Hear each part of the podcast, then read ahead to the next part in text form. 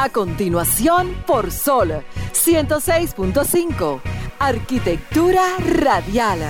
Diseño, urbanismo, ingeniería y todo lo referente a la construcción. Arquitectura radial. Con los arquitectos Luis Taveras y Gleinier Morel.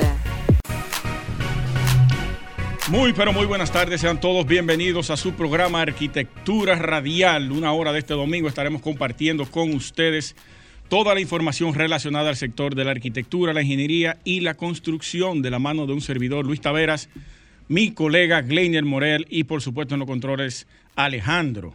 Señores, ya se aprobó en el Senado en sus dos lecturas la Ley Orgánica de Ordenamiento Territorial, Uso de Suelo y Asentamientos Humanos algo sumamente positivo que tenía tiempo ya debatiéndose ahí adentro, pasó a la Cámara de Diputados, ya está en una de sus comisiones trabajándose, ahí se va a tomar un tiempecito, pero yo creo que ahora sí vamos a tener una ley de, ordenamiento territorial porque ha sido un mandato del presidente.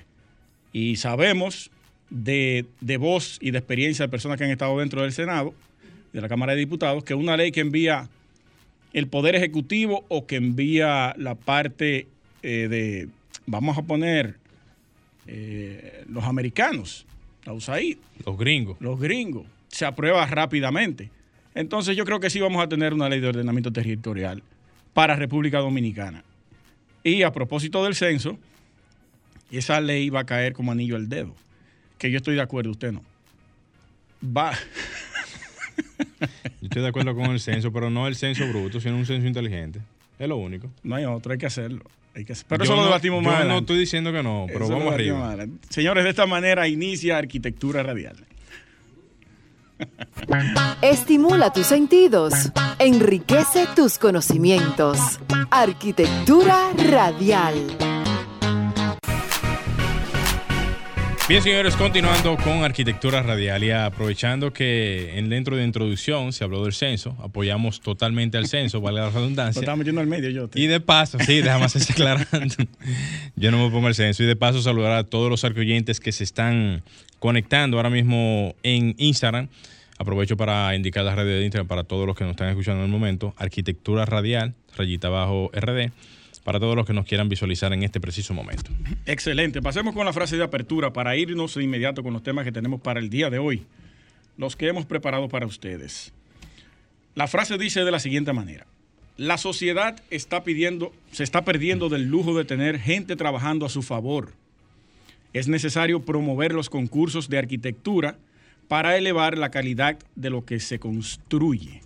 Alejandro Marrancini, arquitecto dominicano, dirige su firma desde el 2003, Orbitarc, y es, o sea, definido, han redefinido ellos, esa firma de arquitectura, el concepto de edificios comerciales y corporativos en el polígono central.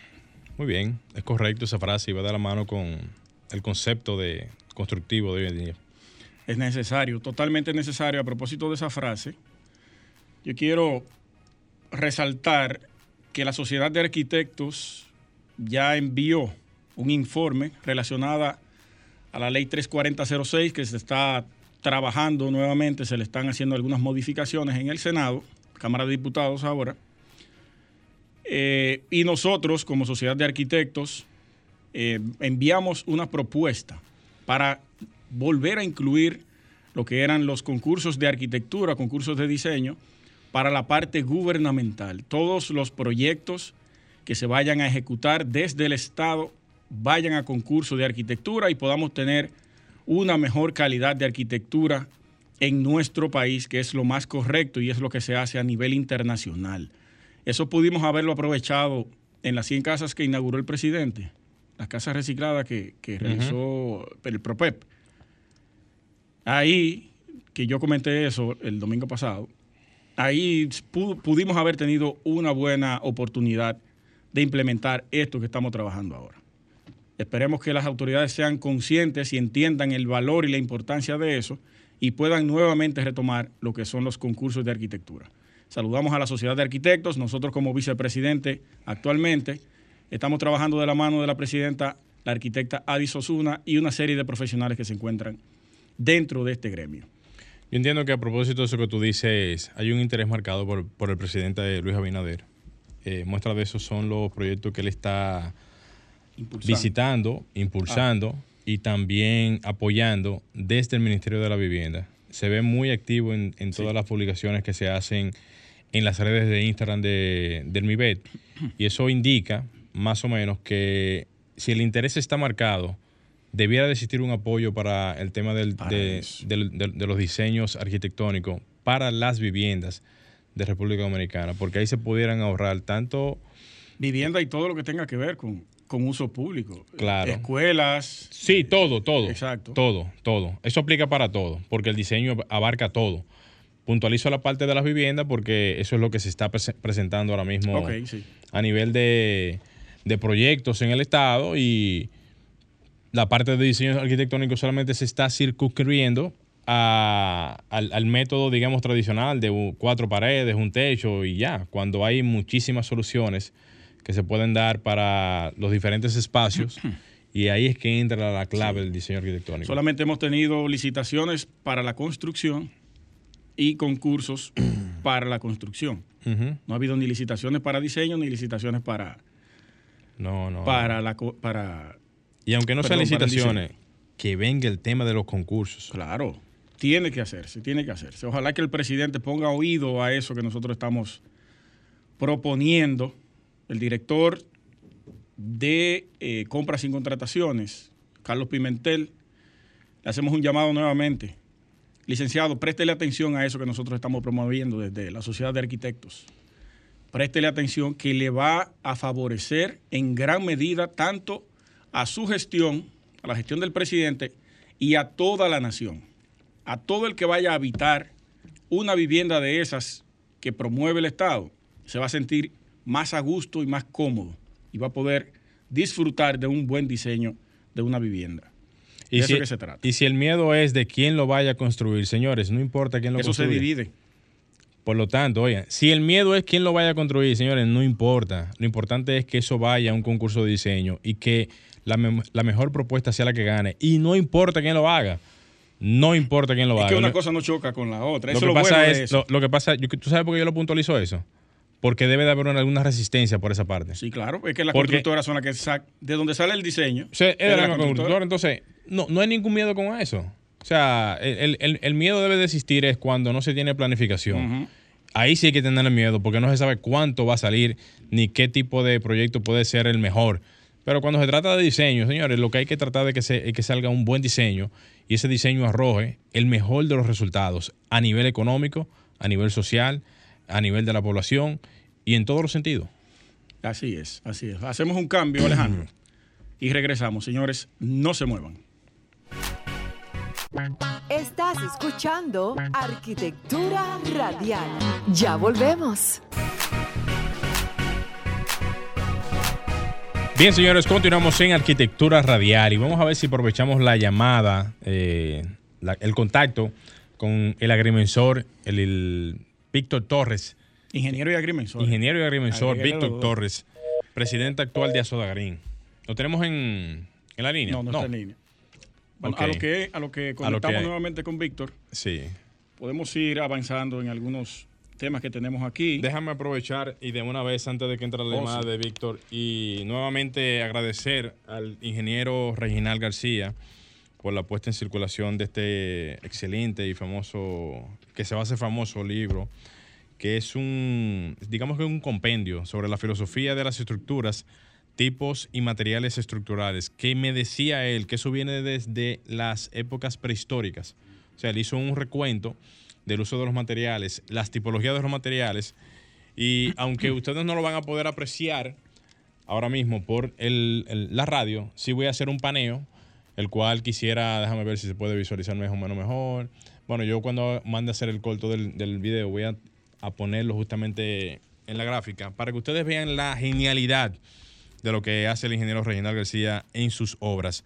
Nuevamente agradezco por, por esto y a todos los que estén interesados en adquirir el libro lo pueden hacer visitando su librería de preferencia. Eso está genial. Yo le voy a dar una, ojeada, ahorita. Sí, sí. ¿En qué línea, Alejandro? En la 2. Perfecto. Señores, tenemos en línea al ingeniero y agrimensor Víctor Torres. Hermano, adelante.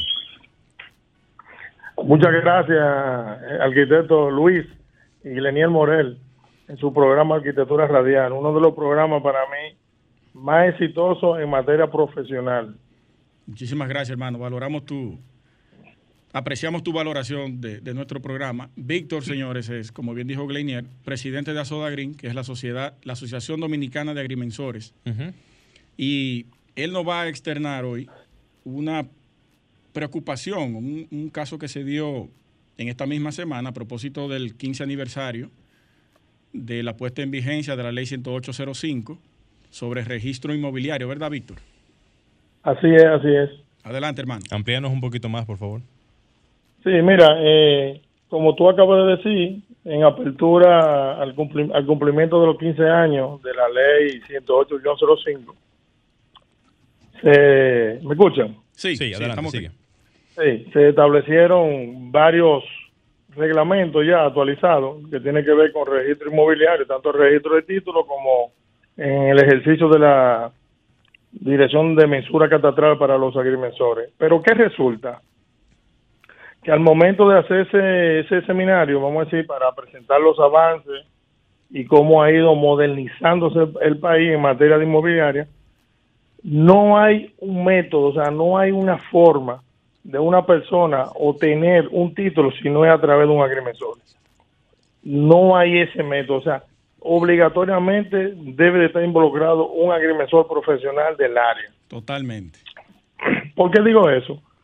Muy sencillo. En el evento se hizo un panel, estuvo empresario de la construcción, estuvo Acoprovi, eh, eh, eh, eh, Ángel, que es de, jóvenes microempresarios, entre otros, pero no hubo un representante técnico de la agrimensura, per se. O sea, debió de haber un agrimensor sentado ahí. O sea, el evento era justamente, perdona, eh, Víctor, el evento justamente era celebrando los 15 eh, aniversarios de la ley que crea el, tema del registro inmobiliario, ¿verdad? Y la figura más importante en esa, en esa eh, o sea, en ese entorno son los agrimensores y no tuvo una, una presencia puntual o una participación puntual en esa actividad. En, ese panel no. Tuvo el director de mensura catastral como órgano rector dando una explicaciones eh, de los avances, pero en el panel donde se ya se, se discuten, vamos a decir, algunos temas en beneficio al crecimiento inmobiliario, entonces no hubo un representante. O sea, ustedes no existen, en pocas palabras, es, lo que tú quieres decir. O sea, como, como figura de, importancia no existen los agrimensores. Bueno, lo que sucede es que ellos no han entendido que esa ley 108-05, la columna presencial es el agrimensor, porque sin el agrimensor esa ley no tiene sentido. Claro. ¿Me entiendes? Para tú poder ejecutar el ejercicio profesional de lo que eh, eh, eh, bien dice el, reglamento de mensura catastral debe ser un profesional oficial que es seguramente el agrimensor.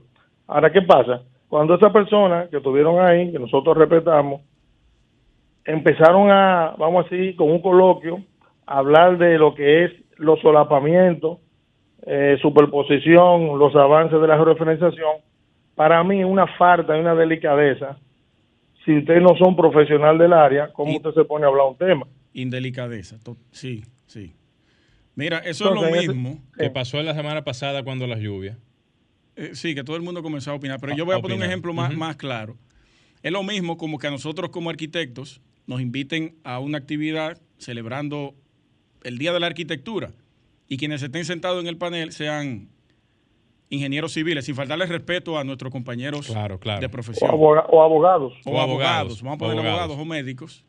Es lo mismo. ¿De qué tú me vas a hablar de arquitectura ahí arriba si tú no eres un profesional del área? Claro que sí. Eso, eso, eso, eso es incongruente. Hubo falta de tacto ahí. Y más el presidente de la asociación. ¿O es que simple y llanamente no se quiere reconocer la figura del agrimensor en ese, en ese tipo de actividad? Bueno, lo que sucede es lo siguiente. Lo que y, pasa es que yo, y, perdón, y perdona, Víctor, mira, perdona. Independientemente de, entiendo yo que la figura del agrimensor ya tiene un reconocimiento tal de que todo el mundo sabe eh, que, que existe la figura del agrimensor como figura principal. Se supone que dentro de ese equipo de representantes en esa mesa debió haber, eh, o sea, debió haber una figura de la rama de la agrimensura hablando en representación de los, de, de los agrimensores en un evento de la naturaleza como esa. Es lo que yo entiendo. Claro, que un panel, cualquiera puede hacer una pregunta técnica y el responsable de hacer esa, esa respuesta es un profesional del área.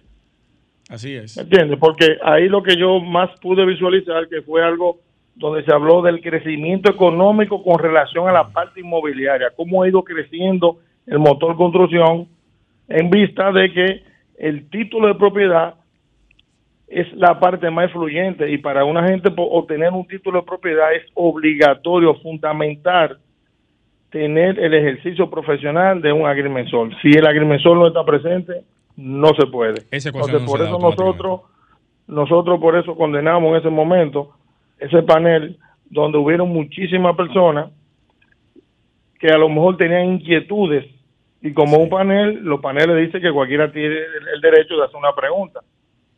Y la persona que lo debe de responder es el que está sentado en el panel. Y si no hay un profesional del área, un técnico, un agrimensor, entonces no lo puede responder uno que está sentado atrás. No tenía sentido.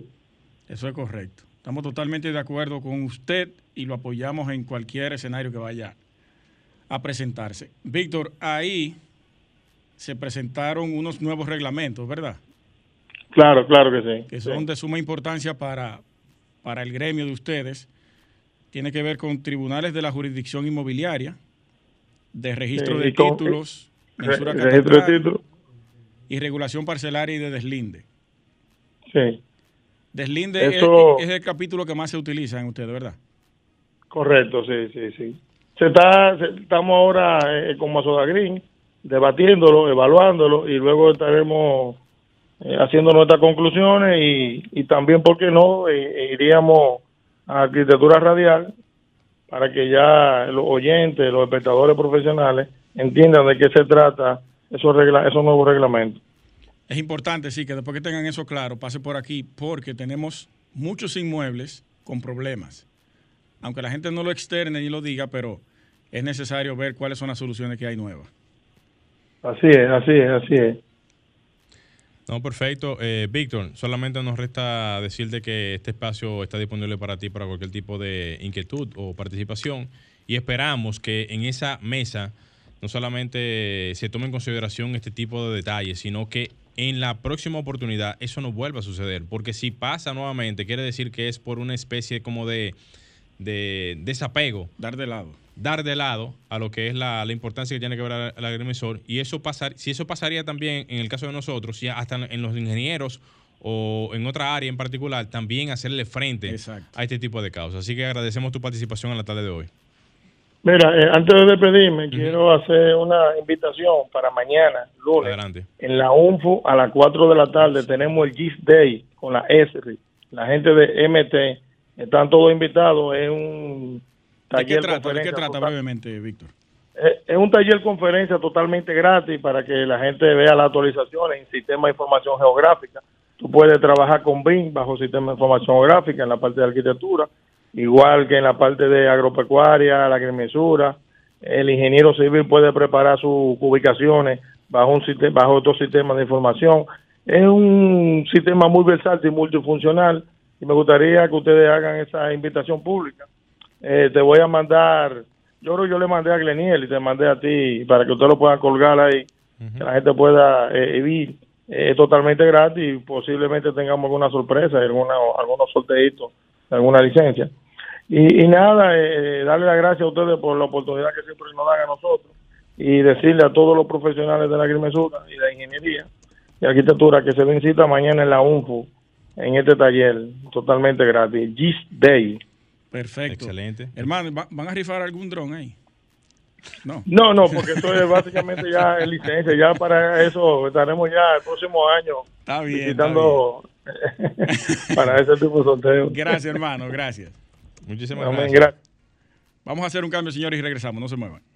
Estimula tus sentidos, enriquece tus conocimientos. Arquitectura radial. Señores, continuamos en Arquitectura Radial. Recuerden que pueden llamarnos a los teléfonos de cabina al 809-540-1065 y externar su preocupación. También pueden escribirnos al WhatsApp arquitectónico al 829-630-8811 o conectarse también. Recuerden que pueden seguirnos a través de las redes sociales Arquitectura Radial en Instagram, Facebook, Facebook y Twitter. En Instagram estamos en vivo ahora mismo y a través de la plataforma de Sol, solfm.com y en la aplicación de Sol puede ir a Google Play o App Store y descargar la aplicación. Pasemos al comentario de mi compañero Glenel Morel. Vamos arriba. Alejandro, antes de nada, bueno, tú puedes poner de una vez el paneo de una vez. Saludos de, inmediato a la ingeniera Marian García, Ingeniera, donde quiera que se encuentre, un saludo muy especial para ti. Así también de paso al arquitecto Franklin Rodríguez. Colega, donde quiera que te encuentres también un saludo muy especial desde Arquitectura Radial. Eh, de paso, invitar a todos los que nos están escuchando a que recuerden que la Expoferia Inmobiliaria Construmedia 2022 se está celebrando en este fin de semana en el Hotel Embajador, en el horario de 9 de la mañana a 10 de la noche para todos los interesados en saber y conocer de todo lo relacionado a este mundo tan fascinante como es el mundo de la parte inmobiliaria, que tiene que ver muy, pero muy directamente con nosotros, ya que pertenece exactamente al área de la construcción. Miren, los proyectos deben de tener ya por ley, señores, un mínimo de tiempo para pagarse, ya que no se pueden engavetarse dentro de lo que son los temas de los pagos estos expedientes cuando ya han sido realizados los proyectos. Porque después de finalizar una obra en el Estado, no se puede durar o no debería de durar o debe de existir ya un rango de que no pasen de más de un año al finalizar este pago. Esto yo lo pongo como, como tema o como puntualización es porque muchos casos día a día uno lo vive escuchando y ya han pasado por aquí ya personalidades, eh, ingenieros, arquitectos, eh, también grupos que han externado la preocupación que tienen de que cada vez que terminan sus proyectos tienen que esperar un tiempo demasiado largo. Entonces, debiera ya de comenzarse a canalizar que, ya sea por el mismo Poder Ejecutivo, ya sea por un decreto, ya sea por una ley, ya sea por alguna normativa, que, que tenga, por ejemplo, Hacienda o cualquier organismo del Estado, de que los proyectos que se hagan en el Estado no pasen de más de un año para el tema del el pago final. Yo sé que hay instituciones que no se deben a sí mismas a, ciertos procedimientos porque algunas de ellas reciben los recursos trimestrales, otros mensuales, otras tienen sus propios recursos y demás, pero este tema de los pagos y las ubicaciones a los contratistas y a empresas, eso tiene que acabar, señores. Hay personas que se meten en líos muchas veces por desconocimiento y otras veces porque tienen que buscar la manera de cómo terminar sus proyectos y al final tienen que incurrir en muchísimas situaciones. Eso ya tiene que acabar. Eso por un lado. Lo otro es que voy a aprovechar y voy a felicitar a la alcaldía de Santo Domingo Norte por un anuncio que hizo sobre las, o sea, por promover el tema de las, de las denuncias de las construcciones informales o a las construcciones ilegales. Denunciar las construcciones ilegales beneficia a todos. Eso yo lo hice, o sea, hice un post indicando esto, incluyendo, oigan esto señores, incluyendo a las personas que trabajan de la manera informal o de, o de, forma, o de forma ilegal. ¿Por qué beneficia a los que trabajan de manera informal? Porque los que trabajan formal tienen que buscar a los que trabajan informal en algún punto para llevar el proyecto a un contexto formal.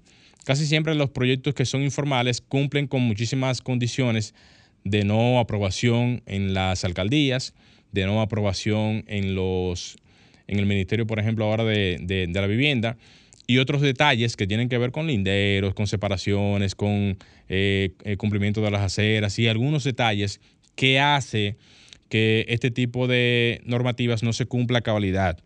Yo aprovecho eh, lo siguiente para indicar de que cuando vi la publicación decía lo siguiente.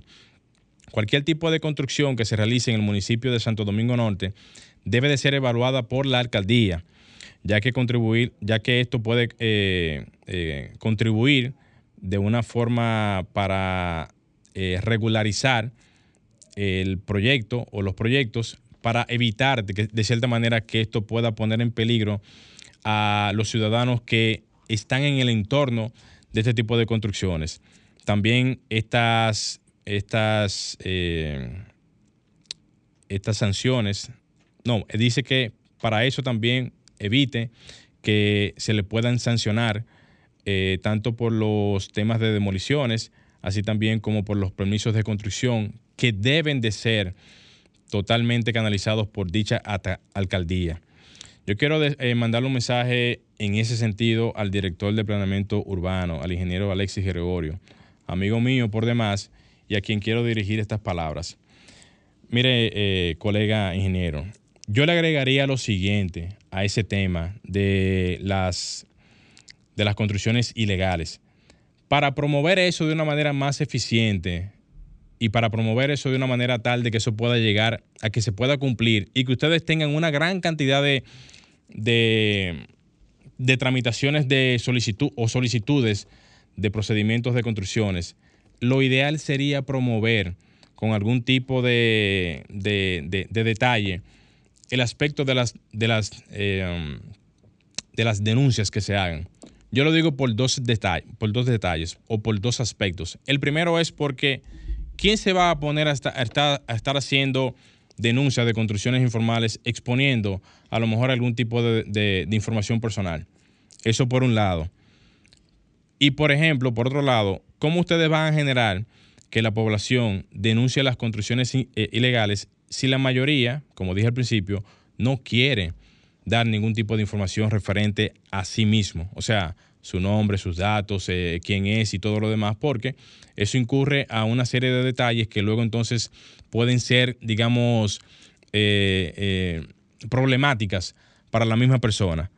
Y por cierto, cómo ustedes van a generar o cómo ustedes podrían generar algún tipo de incentivo, el cual se necesita para que esas personas que vayan a hacer ese tipo de denuncia puedan tener algún tipo de, garantía. O sea, la persona que haga la denuncia debe de tener algún tipo de garantía en salvaguardar la, eh, la información personal. Yo les diría a ustedes que ustedes lo que deberían de abrir es un canal, un canal eh, por correo, que sería una forma bastante práctica, o quizás un canal donde la persona solamente pueda mandar la información eh, de cierto tipo. Hay otras formas que pudiera yo decirla, pero no quiero decirlo por, estas vías, de cómo, usted, de cómo ustedes pueden abrir el abanico de opciones para que las personas puedan hacer este tipo de denuncias de lo que son las construcciones informales. De todas formas, y ya para finalizar con esa información, ustedes eh, pusieron un número de teléfono al cual yo voy a pasar la información por aquí de lo que es la vía por la cual las personas pueden hacer este tipo de denuncia. Y el número de teléfono que pasaron ustedes fue el 849-214-8418, así también como el 829-849-847-2106. Así que ahí está la información para todos los interesados en hacer algún tipo de denuncia informal o de ilegalidad en su entorno en todo lo que es la provincia de Santo Domingo Norte. Em, Alejandro, vamos a hacer un pequeño cambio y de inmediato retornamos con todo el contenido de Arquitectura Radial. Estás escuchando Arquitectura Radial. Bien, señores, continuamos en Arquitectura Radial y pasemos de inmediato con mi comentario de la tarde y tiene que ver con, vamos a esperar a que, a que Alejandro se, se acomode Sí, sí, ayúdalo ahí, ayúdalo ahí. Ahora sí, ahora sí, ya, ahora sí, ahora sí. Para que usted entre con su imagen de una vez. Escúchame, Alejandro, está bien. Miren, señores, eh, recientemente la noticia que ha, aparte de todo, el censo y demás, hay una noticia importante. ¿Te estás de acuerdo con el censo? Que ha calado, eso lo tratamos ahorita, usted verá. que ha calado y tiene que ver con el parqueo municipal de la calle José Reyes en la zona colonial.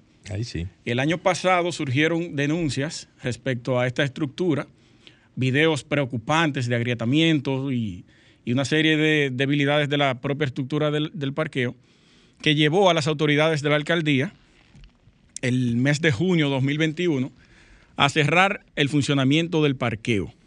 Hasta tanto se evaluara, se llegara a una conclusión de qué se va a hacer, qué se va a realizar, cómo se va a intervenir y cuál era el problema real de dicha estructura. El CODIA, el 28 de octubre del 2021, emitió un informe sobre las condiciones en las cuales se encontraba el parqueo municipal de la zona colonial. Ellos, durante la observación al edificio de cinco niveles con un sótano de aproximadamente 8.300 metros cuadrados, me imagino que los 8.300 metros cuadrados corresponden a la estructura completa de construcción, no solamente a la parte del parqueo soterrado. Ellos evaluaron dentro de esa inspección humedad en algunos puntos externos, eh, extremos, lo cual provocaría corrosión del acero, posterior debilitamiento de este y pérdida de capacidad de los soportes de los elementos estructurales como las columnas, la losa y los muros de concreto. Por su parte, el Ministerio de Obras Públicas, especificando que no se encuentran los planos de dicho edificio, algo que me parece chocante, que no se tenga una data histórica del diseño de esa estructura para poder entender el comportamiento de las estructuras que componen esa edificación. Vamos a ver qué va a pasar ahí. No, no vamos a ver, no. Eso ya está definido. Ya la alcaldía emitió un comunicado que lo vamos a ver más adelante. Eh, por ende, ellos no podían hacer ningún tipo de recomendación de, ningún, de ninguna índole. ONESBI realizó su evaluación también. Saludos para el ingeniero eh, Reyes Madera, que esa no la tengo, esa evaluación, por eso no la voy a comentar aquí. Y la alcaldía procedió a cerrar, a cerrar el funcionamiento de la estructura. Entonces ya tiene un año y cuatro meses y recientemente se emite una comunicación respecto a esta. Déjeme buscarla, que la tengo por aquí. Es, eh, vamos a esperar que abra es respecto a otorgar la demolición de la edificación. Es una certificación de existencia de fondos de parte de la Dirección de Planificación y Desarrollo Institucional, Dirección de Infraestructura Urbana del propio ayuntamiento, la Alcaldía del Distrito Nacional, donde para la demolición del edificio del parqueo hay un monto de 40 millones de pesos para este trabajo. Hay muchos cuestionamientos respecto al monto y respecto a una serie de cosas de que por qué hay que demolerla si todavía no hay una evaluación o un estudio de la estructura como debería hacerse, un, estudio forense de la estructura, que es que hay que hacerle a eso. Pero ya los fondos están ahí y se está pasando a una licitación y participación, está colgado en la página de la alcaldía para que las empresas que tengan capacidad de hacerlo puedan participar y presentar su propuesta. Ya eso está montado. Entonces, han salido una serie de, gente, de personas en contra de, la estructura, que por qué se va a demoler, que eso eh, tiene una serie de rasgos históricos. Estuve buscando la historia del edificio. Eso, no, es tan viejo. no, y no lo encontré. Eso, no es tan viejo eso. No lo encontré. Que forma parte del, del, skyline de la, de la zona colonial, de la parte del conde. Yo les voy a decir algo y estoy armando un debate sobre la, las estructuras históricas, si las mantenemos o si es necesario demolerlas. ¿Qué nos aporta y por qué debemos mantenerlas? Con expertos en el área, conservadores y, restauradores. Dos profesionales diferentes, con, con puntos de vista diferentes y también voy a buscar un extremo el que quiere demolerlo todo. Y también va a tener que plantear el por qué quiere demolerlo. ¿Por qué digo esto? Bueno, esa edificación ya es una amenaza arquitectónica. La arquitectura tiene la capacidad de mejorar la calidad de vida de la gente, no de matarla. Puede hacerlo, porque sí, habitan personas ahí dentro, pero la el función o, la, la esencia de la arquitectura es mejorar la calidad de vida de la gente y protegerla. Para eso fue creada. Entonces, si tenemos edificaciones que están amenazando con el bienestar de la gente, no podemos mantenerlas. Eso no es verdad. Igual pasa con casos de personas que tienen una vivienda histórica, un patrimonio nacional, que son señores mayores, y eso lo planteaba Stephanie Gutiérrez, nuestra querida colega arquitecta, imagínense que unas personas, unos ancianos, unas personas mayores, tienen una vivienda que sea patrimonio nacional. Uno de ellos sufre de cáncer, no tienen posibilidad económica y el único bien que tienen es esa casa. Y viene una empresa a comprarle la vivienda para construir lo que ellos quieran. Pero las autoridades no le permiten venderla porque eso es un patrimonio nacional. Pero esa gente que vive ahí no tiene capacidad ni siquiera de darle mantenimiento a esa casa. ¿Qué va a pasar con eso? ¿Vamos a esperar que se muera esa gente porque no se puede vender un patrimonio? ¿O qué solución tú le das a esa gente para que puedan resolver sus problemas económicos y de salud? Las autoridades en ese caso deben tener muy en cuenta qué va a ocurrir con el patrimonio.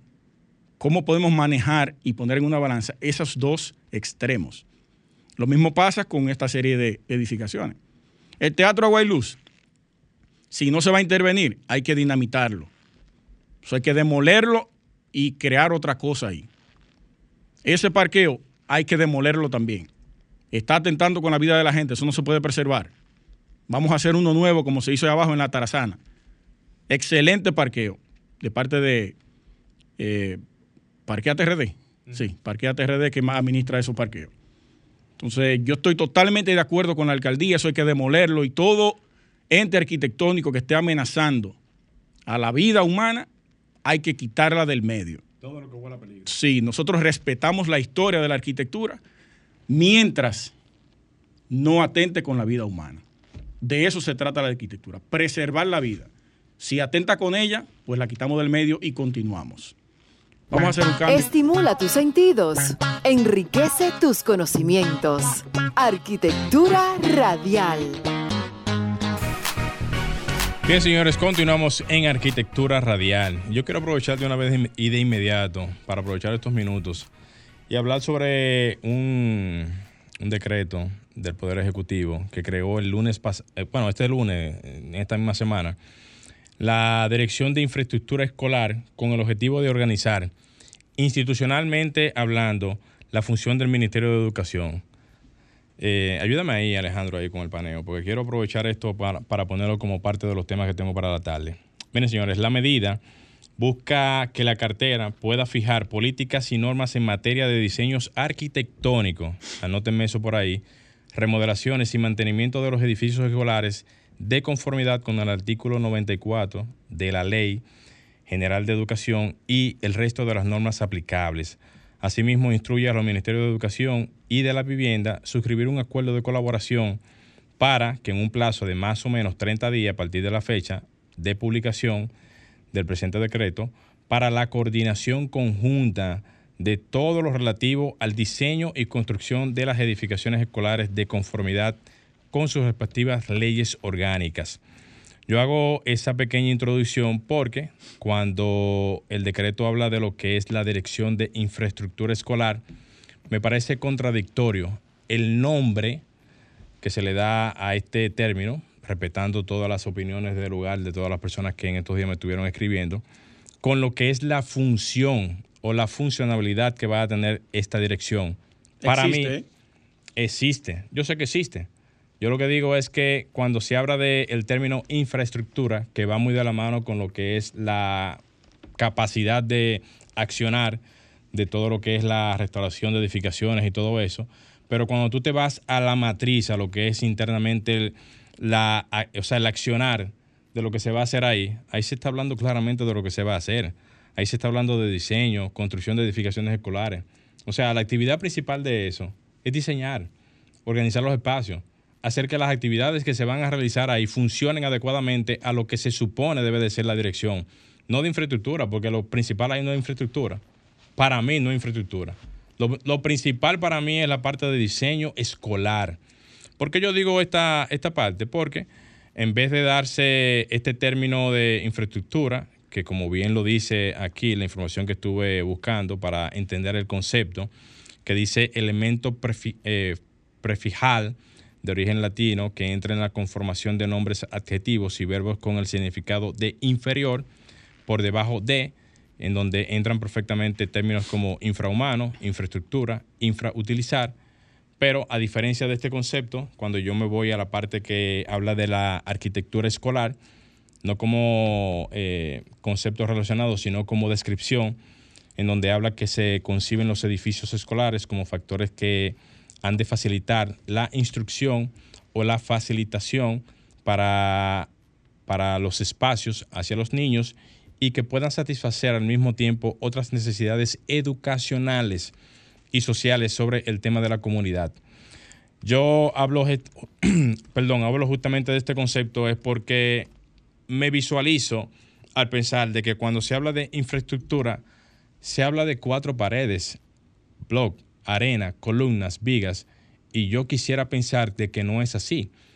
Para mí, lo que más va asociado al tema de la parte de diseño escolar, no de infraestructura, porque ni siquiera quiero, quiero mencionarlo, es el diseño arquitectónico en la parte escolar.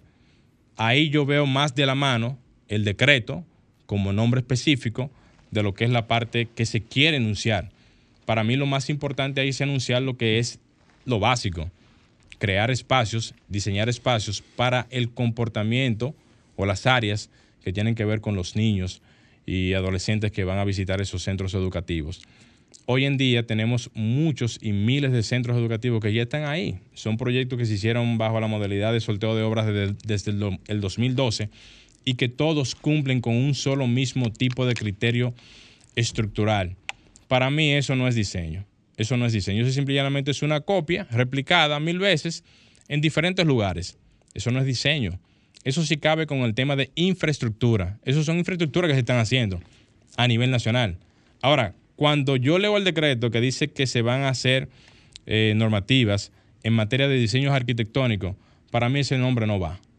O sea, hago, hago la puntualización porque me parece incorrecta la forma en cómo se le da esta caracterización a lo que es un departamento que se va a encargar única y exclusivamente de las remodelaciones y diseños arquitectónicos de todas las futuras, no de las actuales, porque las actuales ya están hechas, ya no hay forma de cómo corregir eso esa, esa, esa copia repetitiva, sino a las futuras eh, aulas o diseños arquitectónicos que se vayan a hacer en donde yo, de mi parte, y eso es una observación que hago, a lo que ya está hecho, pero que ni modo, hay que respetar ya la, eh, el, decreto ya anunciado, de cambiar ese nombre, señores, cambiar ese nombre, porque así mismo como la palabra suena, así mismo es.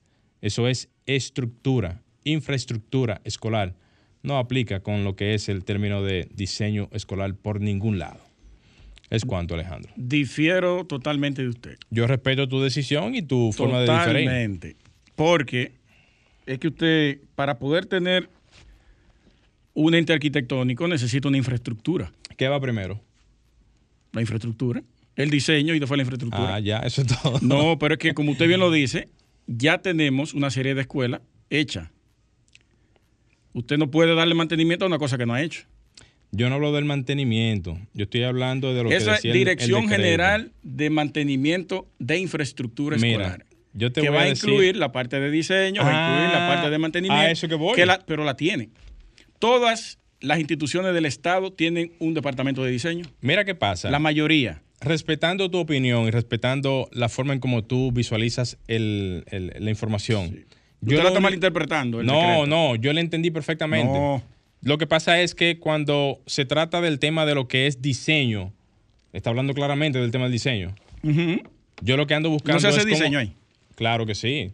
¿Y por qué también? Pero, pero lo que quiero es cambiar la cultura de pensamiento de este tipo de, de, conceptos que te encasillan mentalmente hablando a que lo que hay que pensar en simple y llanamente es en la parte estructural. Yo lo que ando buscando es cambiar ese concepto ese concepto y llevarlo más a un concepto que vaya más relacionado a la parte esencial de lo que es el departamento. Pero eso no fue lo que usted dijo ahora. ¿Qué tiene de malo eso? Eso no fue lo que usted explicó. ¿Cómo que no? Usted explicó totalmente lo contrario que está diciendo ahora. No, lo que pasa es que cuando yo hablo de lo que explica el decreto, estoy leyendo exactamente lo que dice. Y lo que dice la parte del de, decreto es de que se está creando la Dirección de Infraestructura Escolar que ya está creada. Ellos lo que ya estaba creada. La, movieron de, digamos, de, de, espacio. Ellos lo que van a llevar la gente que estaba en obras públicas en el, para el Ministerio de Educación. En el Ministerio de, no, en, en OISOE, trasladar ese equipo de personas y llevar los que estaban en obras públicas directamente a lo que es el departamento. Vamos a tomar esta llamada, vamos a escuchar a la gente. Buenas tardes. Buenas tardes. Buenas tardes. ¿Cómo está usted? Bien, bien. ¿Quién nos habla y desde dónde, líder? Yo soy Jaime Felipe. ¿Cómo están, cómo están ustedes? Todo bien, Muy adelante. bien, adelante. Bueno, yo soy Jaime Felipe, arquitecto. Muy bien.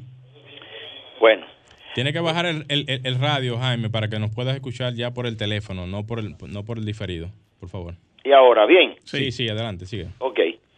Eh, ustedes tienen un tema fabuloso y han ocultado en la parte que tiene que ver con ese decreto. Porque la naturaleza del propio decreto desvirtúa eh, la idea conceptual.